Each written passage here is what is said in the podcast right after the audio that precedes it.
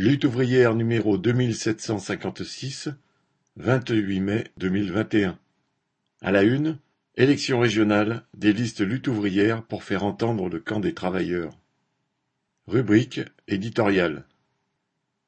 Le crack du bitcoin, révélateur de la spéculation capitaliste. Le 19 mai, la valeur des crypto-monnaies, ces monnaies virtuelles dont la plus connue est le bitcoin, se sont toutes effondrées. Mille milliards de dollars sont partis en fumée. Le bitcoin a été inventé il y a un peu plus de dix ans par des informaticiens qui voulaient créer, grâce à Internet, une monnaie virtuelle échangeable par des transactions anonymes. Au départ, ce n'était presque qu'un jeu et le bitcoin n'avait aucune valeur. Puis ces informaticiens ont voulu prouver qu'ils pouvaient mettre en place des échanges fiables avec de vraies monnaies comme le dollar. Et le premier bitcoin a été vendu pour une somme infime, moins d'un millième de dollar. Mais des transactions fiables anonymes qui ne nécessitaient pas de passer par un compte bancaire échappant au contrôle des États, c'était très pratique pour vendre de la drogue, blanchir de l'argent sale ou faire de l'évasion fiscale. Le bitcoin a alors intéressé toutes les mafias du monde. Ce succès auprès de la pègre a fait monter sa valeur, ou plus exactement son taux de change en dollars car il dépend directement de la demande. Plus le bitcoin est demandé, plus son prix augmente. C'est alors qu'il est arrivé dans la cour des grands. Des spéculateurs y ont vu une source de gains importants et rapides. Et puis, récemment, les banques américaines s'y sont engouffrées. Les unes après les autres, elles ont commencé à offrir des placements en bitcoin à leurs clients. Et ce secteur est devenu un des plus profitables de la finance. Le 14 avril, un bitcoin s'échangeait contre plus de soixante-quatre mille dollars. Sur quoi repose la valeur du bitcoin?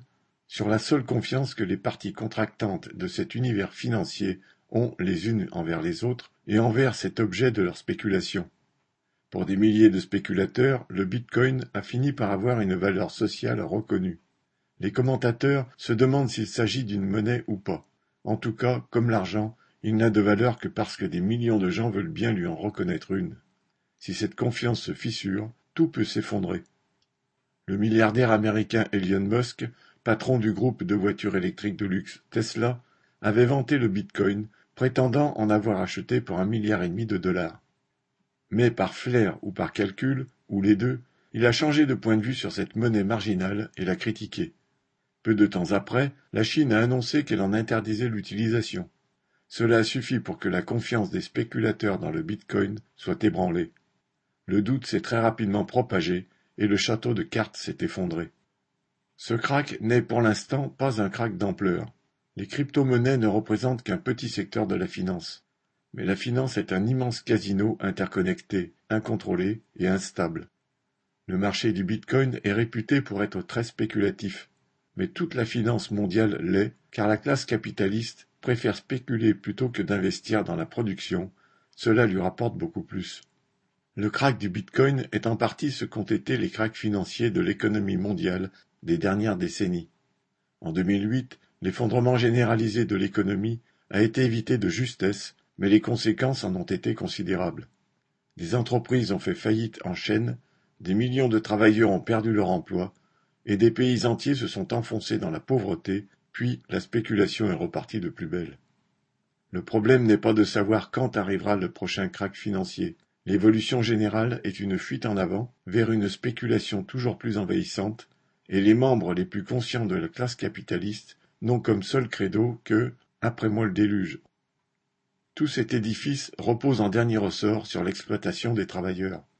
Si dans les entreprises la durée du travail est allongée, si les cadences sont augmentées, si les grands groupes ferment des sites pour concentrer leur production sur un nombre toujours plus réduit de travailleurs, c'est pour dégager du profit afin d'alimenter la spéculation. À côté, les chômeurs en sont réduits à vivre de l'aumône des aides sociales. Il faut stopper cette course à la catastrophe, et seuls les travailleurs peuvent le faire en renversant la bourgeoisie et en prenant en main la direction de cette société. Ils en ont la force, à condition qu'ils en prennent conscience. Bulletin d'entreprise du 24 mai 2021.